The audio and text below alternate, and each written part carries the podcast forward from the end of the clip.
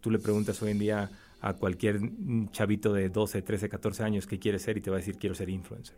Y dentro de eso que acabas de mencionar, de separar, pues es lo que es el influencer, que es un coto de influencia, pero luego está el creador de contenido. El creador de contenido es el que nosotros definimos que de cierta forma tiene una huella o de cierta forma tiene un oficio, hace algo completamente diferente, ya sea en edición, ya sea en sus conversaciones, ya sea en el tipo de contenido que está haciendo. Y eso es lo que nosotros estamos viendo que va a morir el que no tenga esa huella diferencial, el que no conozca a su audiencia, el que no tenga un engagement con su audiencia, va a morir en el intento, ¿no? Porque hoy en día cualquiera podría ser este, un creador de contenido. En cuanto hablemos del nano y el micro influencer, ese es el que tiene el potencial, el, el, potencial de influir por lo menos en su comunidad, ¿no? Y eso es pues el famosísimo word of mouth que ha existido durante toda la vida. No estamos inventando el hilo negro. Yo creo que la, digamos que la carretera puede ser la misma, pero lo que ha cambiado es el vehículo. Twitch, yo creo que el, para principales creo que le falta mucho marketing, ¿no? En México y Latinoamérica de lo que es Twitch porque piensan que es como mucho para geeks, pero que es mucho nada más para videojuegos, pero pues puede haber muchas más tipos de contenido que vivan dentro de Twitch y sin duda es una de las plataformas que, que estamos viendo. La que yo, Joaquín, estoy obsesionado en este momento, ¿no? Eh, que creo que va a tener un potencial enorme en el corto plazo y es una renovación padrísima y creo que va a resonar mucho en México y Latinoamérica por el tipo de plataforma, va a ser este resurgimiento de Pinterest, ¿no? Creo que ahí también van a surgir nuevos creadores de contenido, creo que va a enriquecer este, la oferta y sin duda pues este, todo lo que está pasando en, en audio. La Creator Economy de nueva generación. Durante la pandemia, TikTok se convirtió en punta de lanza de creadores que hoy acumulan millones de seguidores gracias a un algoritmo atípico, que acortó tiempos de construcción de comunidad y que creó nuevos referentes sin que para hacerlo tuvieran que dedicar años de trabajo. Esos influencers hoy se preguntan cómo crecer, qué hacer para que las marcas los tomen en serio, para que les ofrezcan algo más que intercambios y a la vez estas, las marcas, buscan comprender a plenitud el valor de apostar por personas tan falibles a final de cuentas como cualquier ser humano.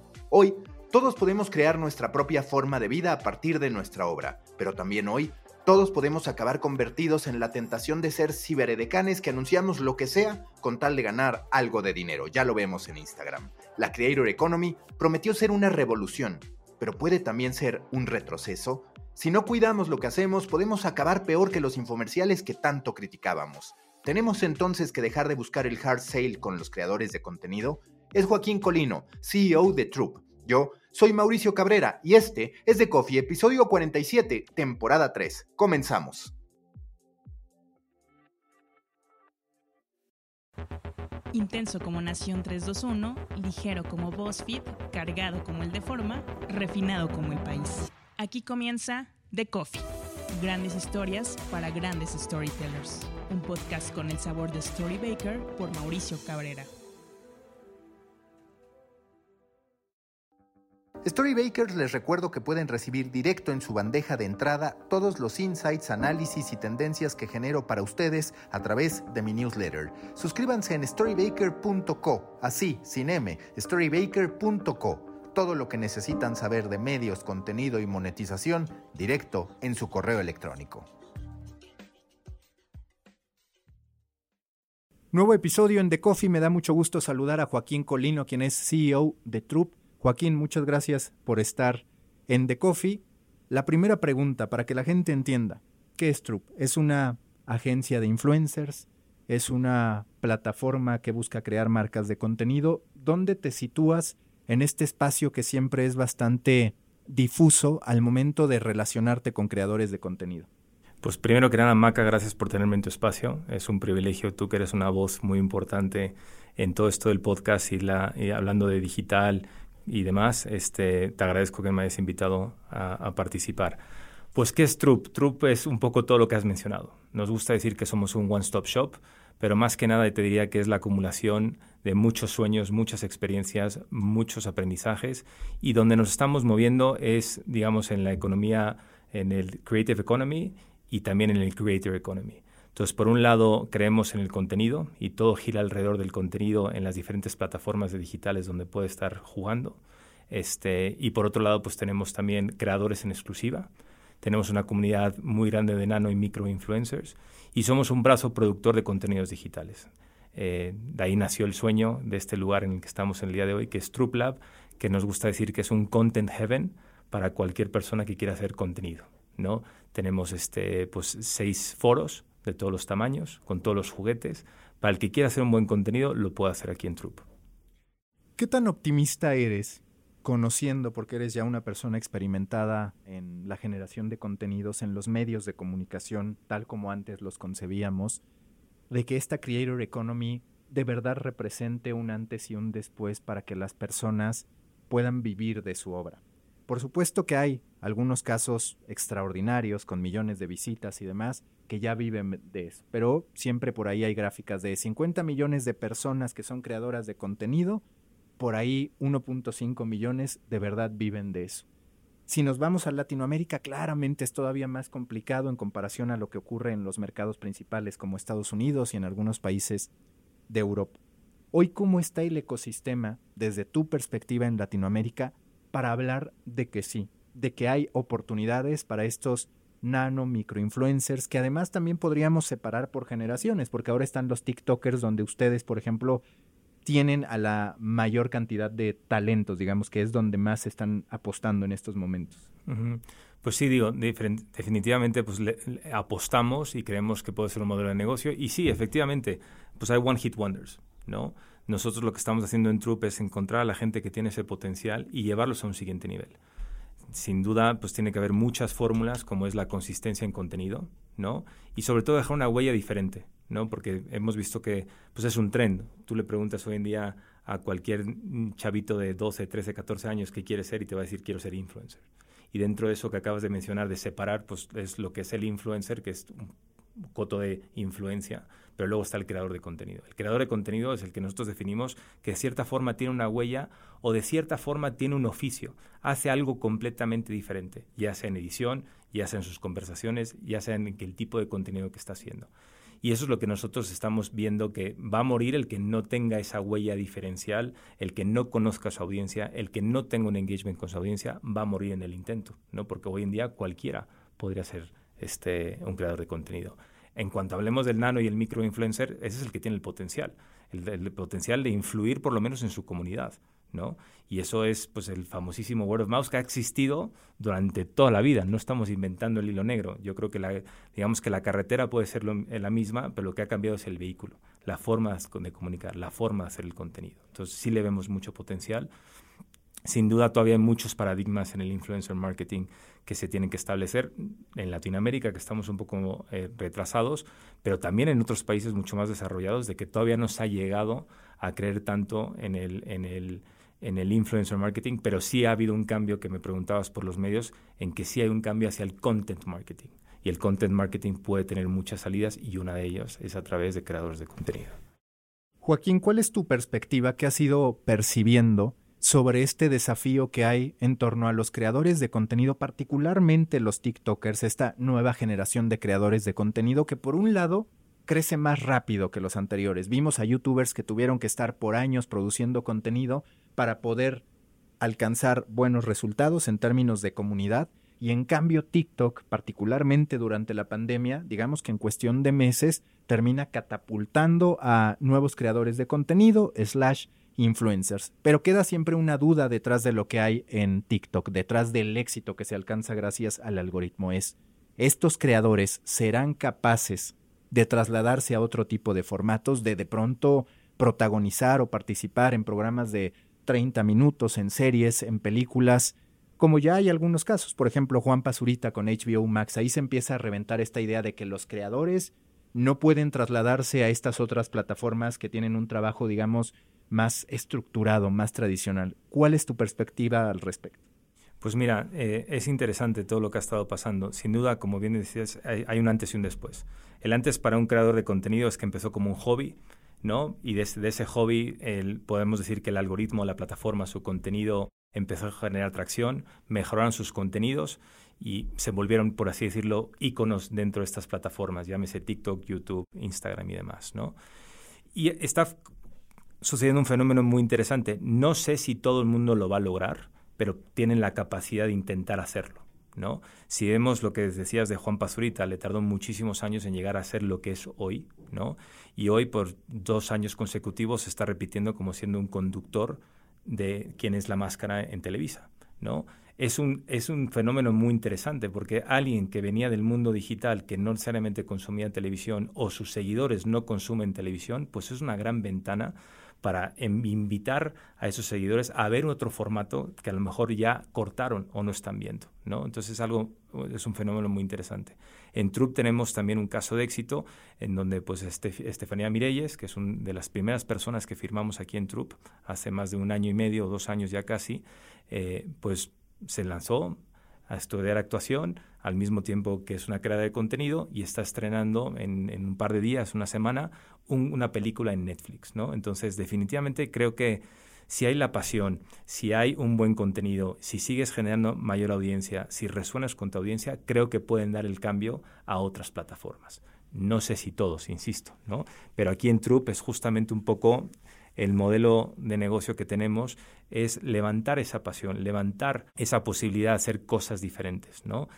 insisto, empezó como un hobby, se convirtió en un modelo de negocio, se convirtió en un medio de comunicación porque tiene una audiencia, que es interesante, que luego me gustaría platicar contigo, es qué es un medio de comunicación, cómo defines un medio de comunicación. Pues lo primero es alguien que hace contenido y que tiene una audiencia cautiva, ¿no? Y eso es donde está entrando todo este Creative Economy en la que Troop está pues muy presente.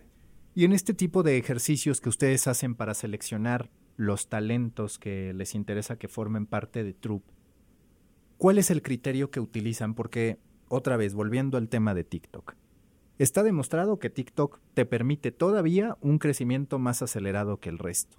Sin embargo, también es cierto que cuando hablas con distintos creadores de contenido te dicen no convierte igual que, por ejemplo, un YouTube no convierte incluso igual que Instagram. Digamos que en un funnel aparece TikTok hasta arriba como el espacio más amplio, después Instagram y YouTube, sobre todo YouTube me parece con mayor calidad en términos de garantía de conversión y ya finalmente el objetivo que se tenga, ya sea que compren productos, ya sea que paguen por algo, en fin, eh, los seguidores de este creador. ¿Ustedes qué han ido aprendiendo del funnel de comunidad, si lo queremos llamar así, de los creadores de contenido y además de esto, cómo gestionan a un talento muy joven habitualmente, que es el de los TikTokers, que tiene cantidades gigantes de seguidores, pero que quizás en la práctica real, es decir, también en la de los negocios, no es tan poderosa como parece. Es correcto. A ver, te diría que, te diría en, la experiencia que hemos tenido aquí en Trupes, buscamos perfiles que, tienen, que tengan una comunidad, ¿no? que tengan una audiencia establecida, pero con potencial de crecimiento. Porque ¿qué les ha pasado a muchos? y es casos que vienen aquí de, pues claro, el algoritmo me cambia. El algoritmo me cambió ayer, ¿no? Ya un contenido que hago hoy no resuena con la misma facilidad que hace 24 horas. ¿Qué tengo que hacer, no?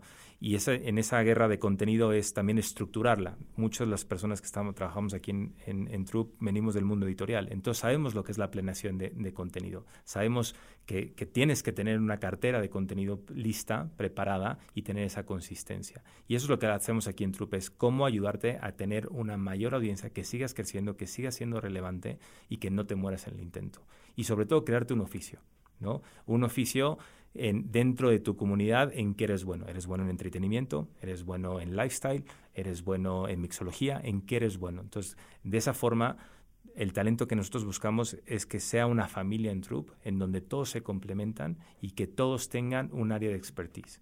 Un área de expertise o un tipo de contenido diferenciado. Ahora, también es algo muy importante, que es que los creadores de contenido tienen que ser platform agnostic.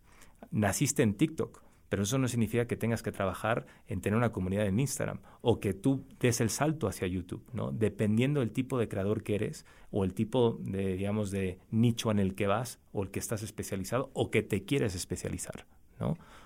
¿Cuánto le cuesta al creador profesionalizarse? Entiendo que no se puede generalizar, pero ¿a qué voy? A que si algo nos vende la Creator Economy es esta idea de ponte a publicar contenido, ponte a hacer lo que te gusta y vas a encontrar el modo de ganar dinero.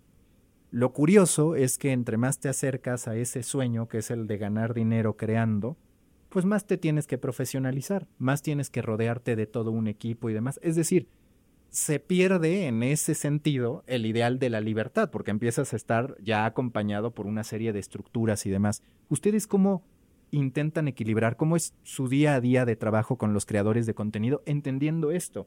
Que en el fondo lo que más disfruta la gente de la Creator Economy es poder crear por su cuenta, hacer que sus ideas se exploten, que se hagan virales y demás, pero por el otro lado, para llegar a cierto nivel, requieres de un grupo de especialistas que quizás en algún momento te pidan pues que hagas algo que no necesariamente te guste o no tengas ganas o no, vaya con esta libertad inicial que tú tienes como creador.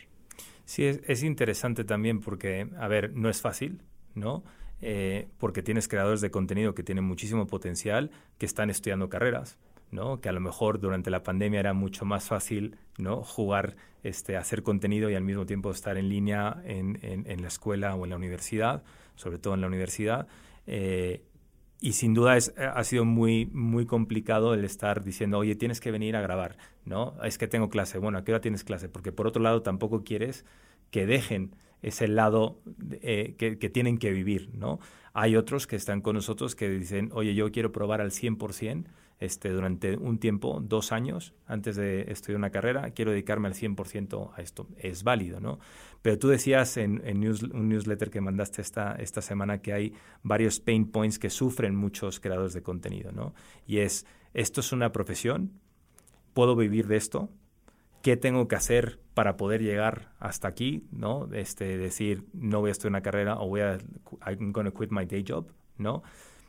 todos tienen este momento y es, nosotros mismos estamos diciendo, no estás ahí, ¿no? O sigue así o sigue por allá, pero es, complicado. No te voy a decir que, es fácil, es muy complicado. Y estás trabajando con capital humano, no estás trabajando con un producto, ¿no? Y en ese capital humano, pues como nos pasa a todos en la vida profesional, ¿no? Es juntar los dos mundos, ¿no? Lo que quiero yo y lo que me da la vida o lo que me, da la posibilidad hoy en día de ganar o no ganar dinero.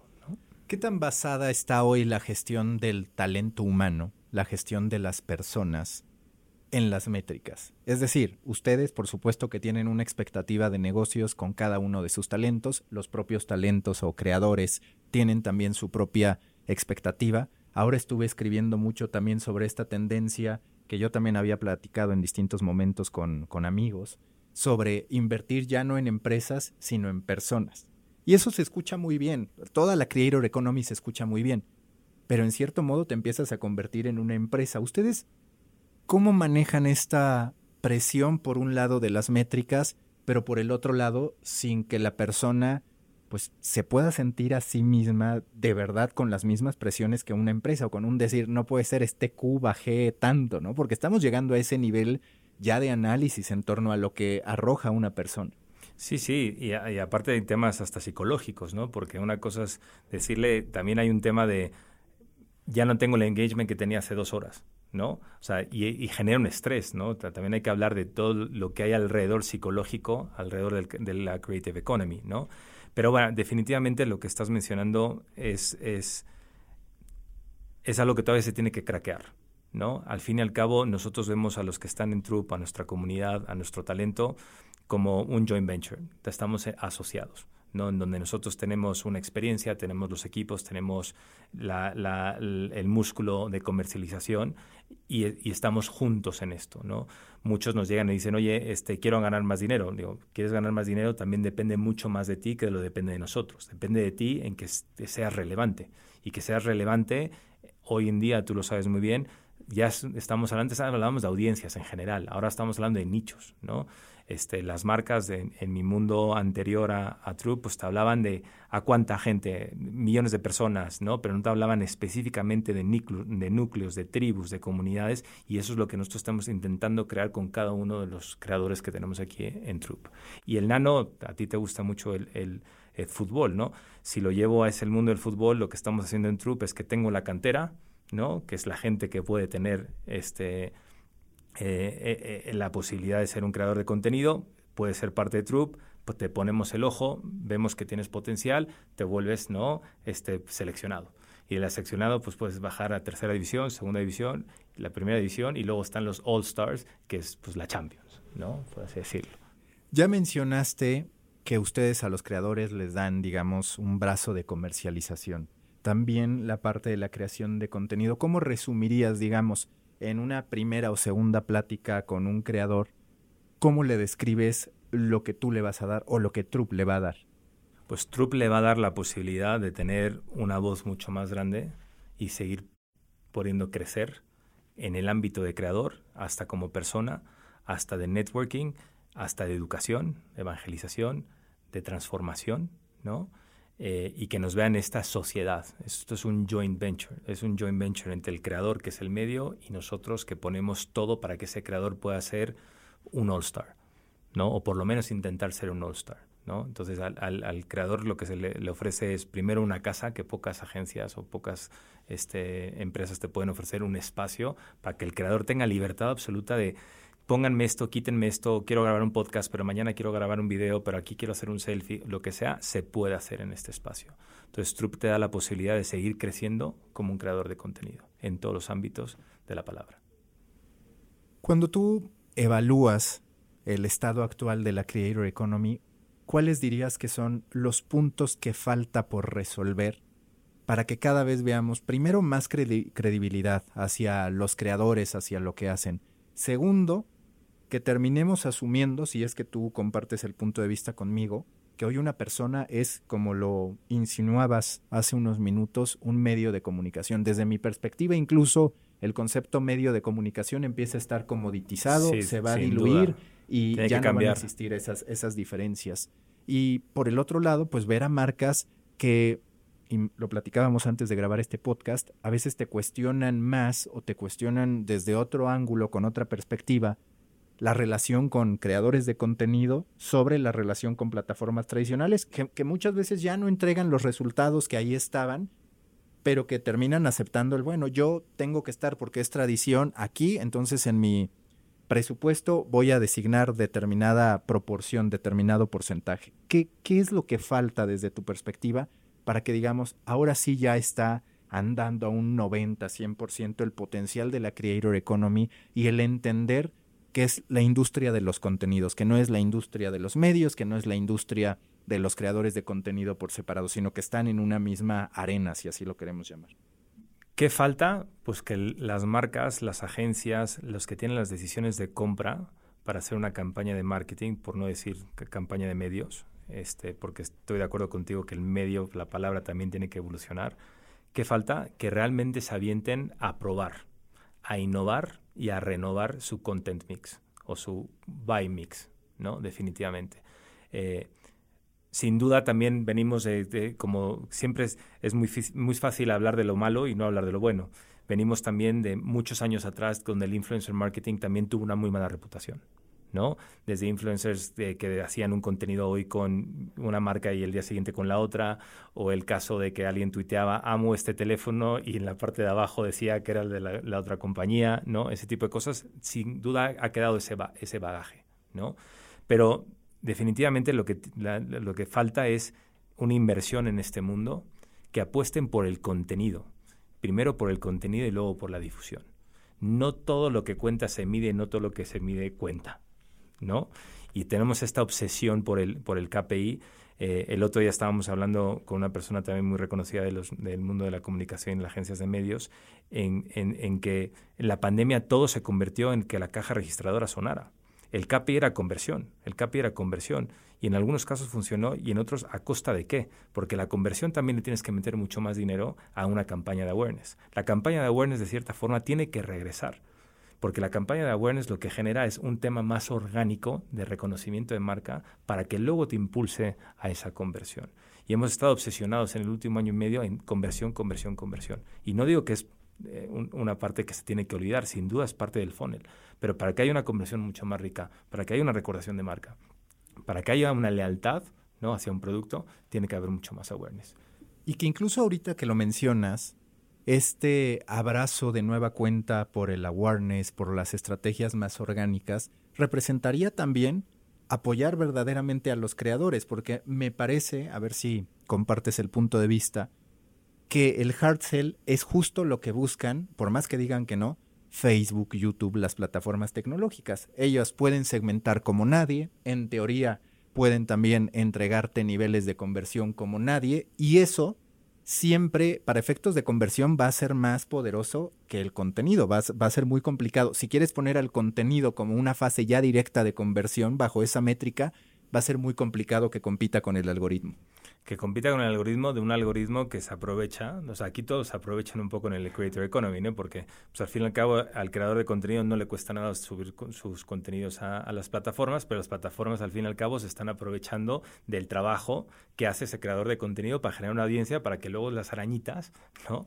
puedan hacer estas campañas de conversión hacia las marcas. Pero aunque tengas esa posibilidad como plataforma, Facebook, Instagram o cualquiera de estas plataformas digitales, pues al que estás pautando, vas a pautar a una audiencia muy específica, pero tienes que tener un buen contenido, ¿no? Siempre he dicho yo a las marcas, ¿quieres conversión?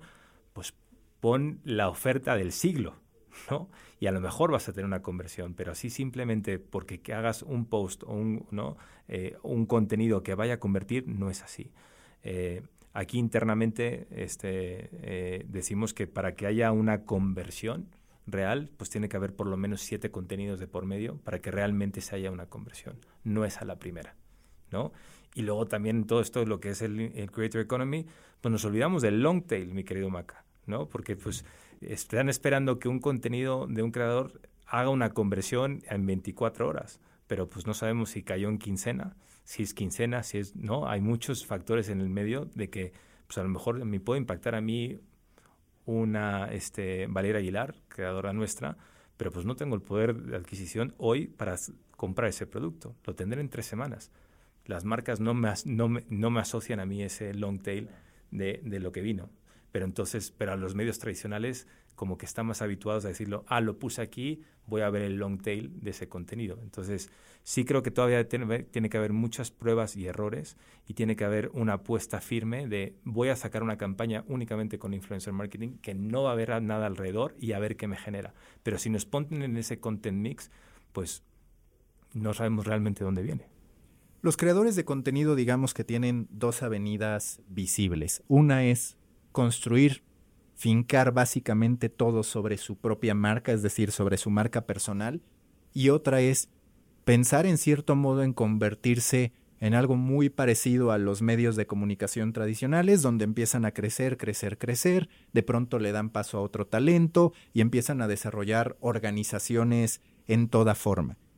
¿Cuál es tu opinión sobre los colectivos, colectivos como Flight House, como The Hype House en Estados Unidos? ¿Percibes que en Latinoamérica va a haber espacio para este tipo de conceptos en el que una serie de talentos están reunidos bajo una marca y esa marca empieza, digamos, a detonar un negocio, a tener su propia comunidad que no dependa únicamente de los talentos, o vamos a hablar siempre de los talentos más por vía independiente, aún abrazados por una misma agencia, por una misma empresa, pero digamos no a nivel público. ¿Cuál es tu punto de vista sobre esto? Sobre los influencers trabajando en torno a una marca y esa marca tiene su propia comunidad o bien los influencers por su cuenta. Yo creo que, a ha habido varios modelos en, México y en Latinoamérica y en otras partes del mundo donde se han integrado en grupos, ¿no? En México, por supuesto que también hay, hay un par de ellos. Yo creo que más que nada es, tienen que tomar la decisión, o me voy en conjunto o me voy por separado, ¿no? En ese sentido, ¿por qué? Porque te puedes entrar en, una guerra de lucha de poder o de conflicto de intereses. Porque si lo haces en grupo y llega tal marca este, y quiere hacer algo con esa marca, pues ya en lo individual ya no lo vas a poder hacer porque te comprometiste con el otro, ¿no? Entonces, yo creo que es una decisión de más bien de un colectivo de creadores de contenido de hacemos fuerza en conjunto y todo lo hacemos por, por, este, por, por este grupo o lo hacemos en lo individual. Eh, nosotros estamos experimentando justamente ese tema porque tenemos varios talentos en Troop que son parte de un colectivo, pero también son la parte individual, ¿no? Eh, y es una lucha, no quiero decir lucha, mejor no, no quiero decir lucha, pero es mucha, una vía de comunicación constante de, oye, ¿estás negociando esto por aquí? ¿Lo puedo hacer? No, porque tú tienes campaña acá. ¿No? O porque tienes exclusividad con tal. Entonces, cuando llegan eso en el colectivo, pues entonces resulta ser que uno dice que no, pero los otros dicen que sí, y entonces no se empieza un poco como a poder fragmentar. Sobre todo te hablo yo del punto de vista de monetización. Desde el punto de vista de audiencia, crean una audiencia muy grande, pero al mismo tiempo es una audiencia que se repite, ¿no? O sea, hay un crossover entre audiencias, entre ellos mismos, que no necesariamente es una audiencia misma, sino es un copycat de la una, de la otra y de la otra. Cuando ves lo que está pasando con la web 3.0, que empieza a consolidar la idea de los NFTs, que empieza a consolidar la idea de las DAOs, que son estas organizaciones que a través de smart contracts te permiten detonar colaboraciones y demás, es algo que pronto va a estar en México y Latinoamérica o estamos hablando de un futuro que tristemente va a llegar demasiado tarde acá, es decir, en 5 o 10 años. Yo justo recientemente escribía sobre el problema que hay con el gap del lenguaje, que se conecta con poderes económicos, con el respeto que se le tiene a lo que se genera en inglés, donde tú dices, a ver, hoy hay muchas personas creando contenido en español que se cambian a crear contenido en inglés, primero porque no encuentran con quién socializar, es decir, eh, hay, ciertos temas que no tienen contenido en español, que los medios no cubren. Luego, a nivel económico, sabes que Estados Unidos paga como mínimo seis veces más el CPM. En fin, son muchas las circunstancias que empiezas a decir, hay un atraso. ¿Qué tan atrasada va la Creator Economy en términos de eso, en términos de decir, ¿sabes qué? Que este va a lanzar su NFT, estos van a formar una DAO. Muchos lo hacen, pero al final, pues más por un efecto de percepción o publicitario que porque ya esté consolidado.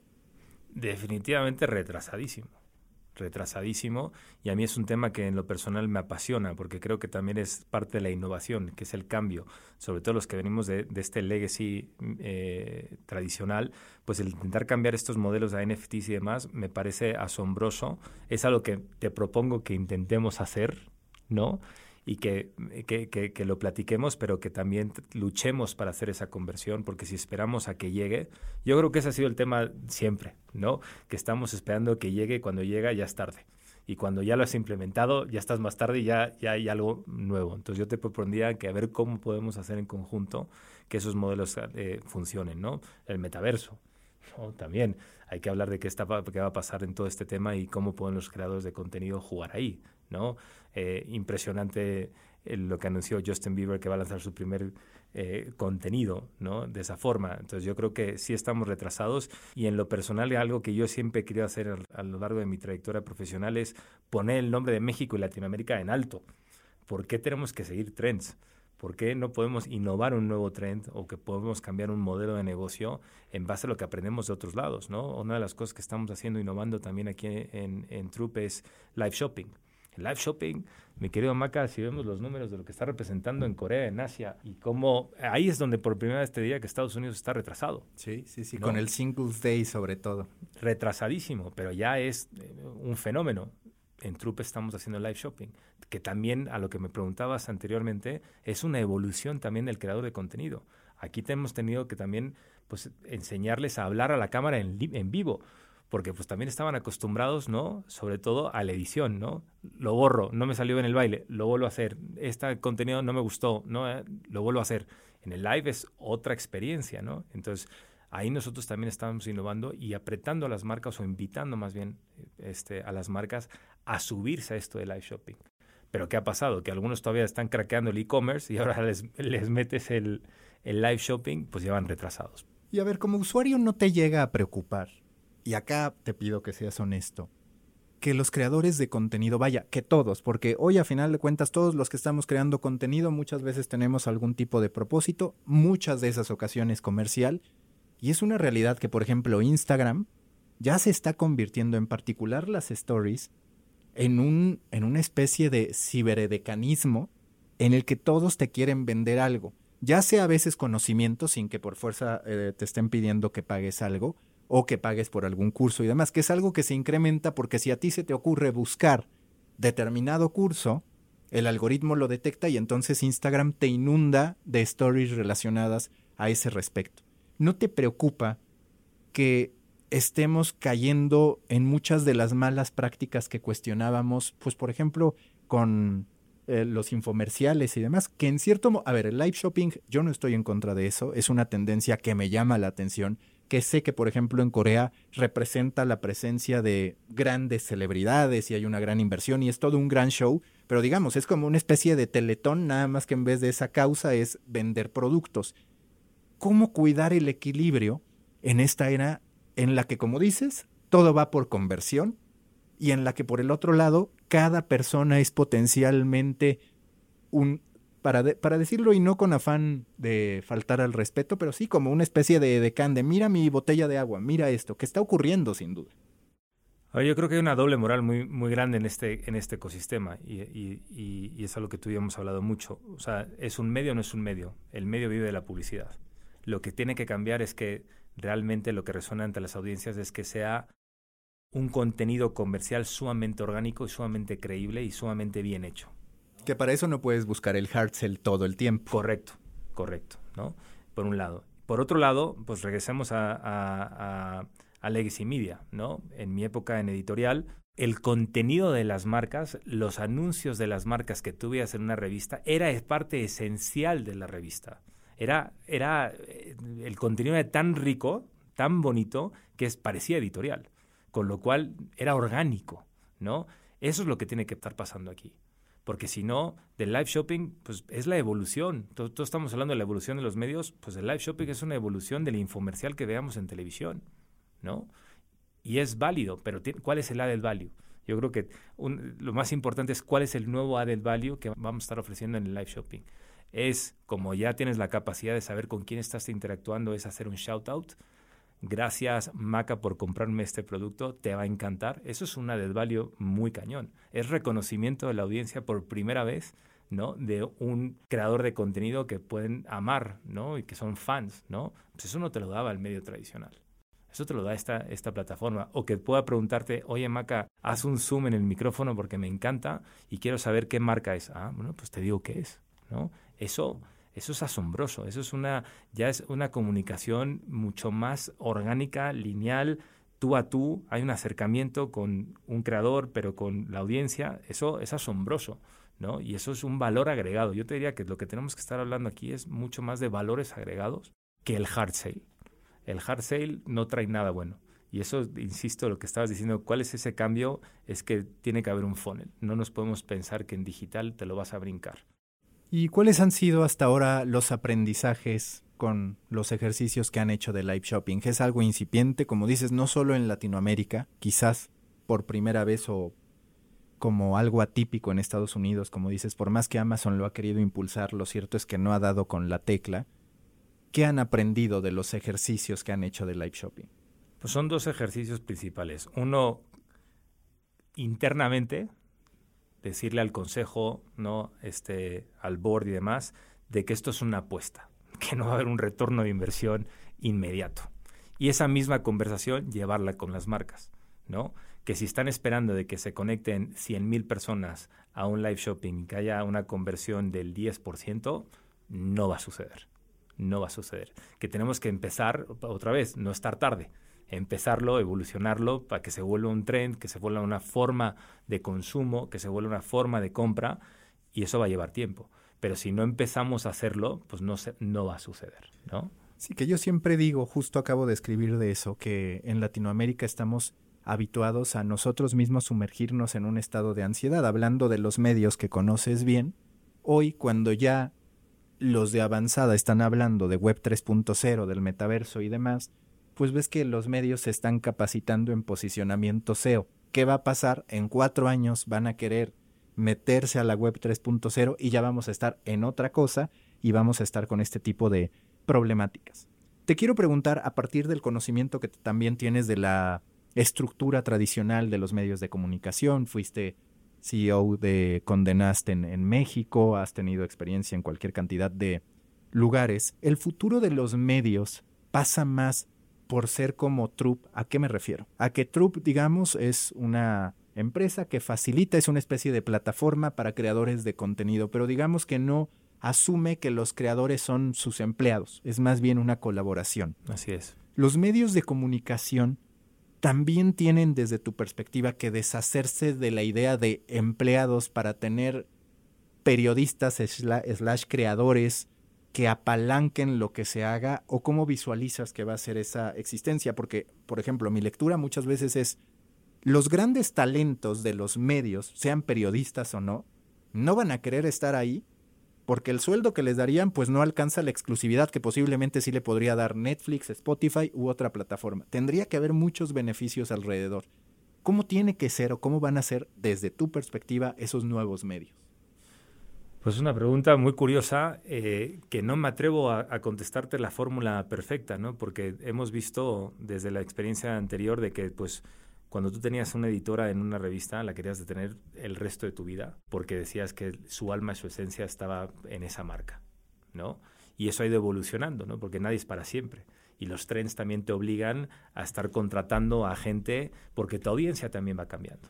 Entonces yo te diría que más que nada los medios tradicionales tienen que aprender quién es el que está consumiendo su contenido hoy en día y cómo empiezas a convertir a tu audiencia a una nueva audiencia, porque si no, pues todo el mundo tenemos fecha de caducidad y todos nos vamos a morir tarde o temprano, ¿no?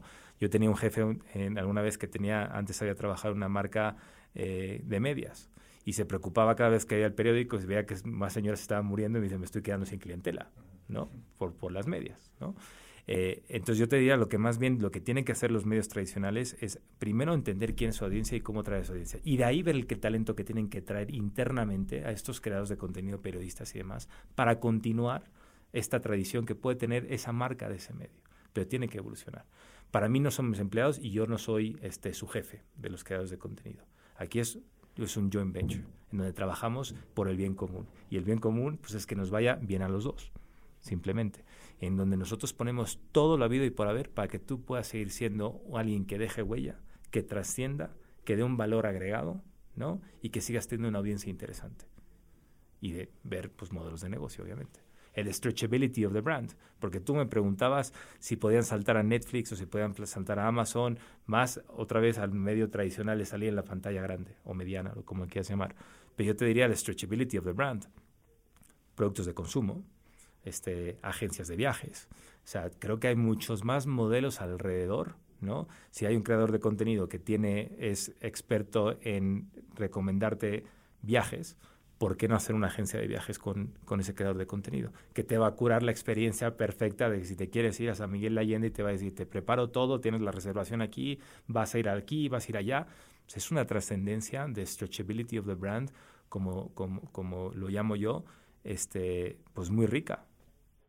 Ese punto es importante. ¿Qué tan listos están para lanzar nuevas líneas de negocio de la mano de creadores de contenido? Que es algo que vemos cada vez más en Estados Unidos, que empezamos a ver en, en México con Luisito Comunica, ahora en colaboración con Rappi y esta marca de hamburguesas en una modalidad de Ghost Kitchen y demás. Parece que por allá va el camino a ese respecto, ¿ustedes tienen algún tipo de expertise o de experiencia en términos de cómo diversificar el negocio? Entendiendo que estamos hablando en la mayoría de los casos de nano y microinfluencers, por, por lo que quizás todavía no están ahí. No estamos ahí, están nuestros planes, ¿no? Pero primero tenemos que desarrollar mucho más el talento que tenemos aquí internamente. Y luego también estar en la disyuntiva en qué momento, ¿no? ¿En qué momento te conviene más primero estar haciendo colaboraciones con marcas antes de que tú lances tu propia marca. ¿no? Pero sin duda es un modelo de negocio interesante para seguir siendo relevante y que también tengas un sustento a futuro, ¿no? Porque pues esto, esto del, del, modelo de tener side business pues nació en Estados Unidos con estrellas, ¿no? Sofía Vergara. Sofía Vergara vende más, este, tengo entendido, de sus cafés, ¿no? Con su marca propia de café, de que lo que ganó en Modern Family. Pero Modern Family le ayudó, ¿no? Hacer esa catapulta, esa cara visible para que ella pueda tener un producto, un sustento. Pero sobre todo es, si vamos a lanzar nosotros en Trupe en el corto, mediano plazo, modelos de negocios de estos, sobre todo tiene que ver un porqué. Te tiene que apasionar ese producto el que tú estás lanzando para que puedas lanzarlo. No es hacerlo por hacer, ah, me interesa, no. O sea, en qué eres bueno, en qué has enfocado tu oficio. Si eres una creadora de contenido en belleza, pues hace sentido que saques un producto de belleza. Pero si eres una creadora de contenido de belleza y quieres sacar una funda de celular, pues a lo mejor no es tu core. O sea, tiene que haber este, este, pues ahora sí que, este hilo conductor del por qué lo haces, ¿no? Pero creemos que es un potencial, sin duda. Desde tu perspectiva, ¿de dónde van a surgir las nuevas generaciones de creadores de contenido? Cuando menos la que sigue. Lo pregunto en lo particular por Twitch. Muchos dicen, oye, hay que estar en Twitch, en España claramente es una tendencia y se está logrando, en Estados Unidos también. Pero en México, por más que se asegura que Twitch va a despegar, no termina por despegar. ¿Ustedes con qué tanta curiosidad ven Twitch? ¿Con qué tanta curiosidad ven el estar streameando por horas para construir una gran comunidad? Quizás no gigantesca como en TikTok, pero que de pronto dices, oye, estoy teniendo a miles de personas conectadas por tres horas, por ejemplo. Eh, sin duda estamos viendo qué plataformas y, como te decía anteriormente, los creadores tienen que ser platform agnostic. Naces en una, pero tienes que estar, creemos nosotros que tienes que estar en todas, ¿no? O por lo menos en un par. Eh, Twitch, yo creo que para principal es, creo que le falta mucho marketing, ¿no? En México y Latinoamérica de lo que es Twitch. Porque piensan que es como mucho para geeks, pero que es mucho nada más para videojuegos, pero pues puede haber muchas más tipos de contenido que vivan dentro de Twitch. Y sin duda es una de las plataformas que, que estamos viendo. La que yo, Joaquín, estoy obsesionado en este momento, ¿no? Eh, que creo que va a tener un potencial enorme en el corto plazo y es una renovación padrísima y creo que va a resonar mucho en México y Latinoamérica por el tipo de plataforma, va a ser este resurgimiento de Pinterest, ¿no?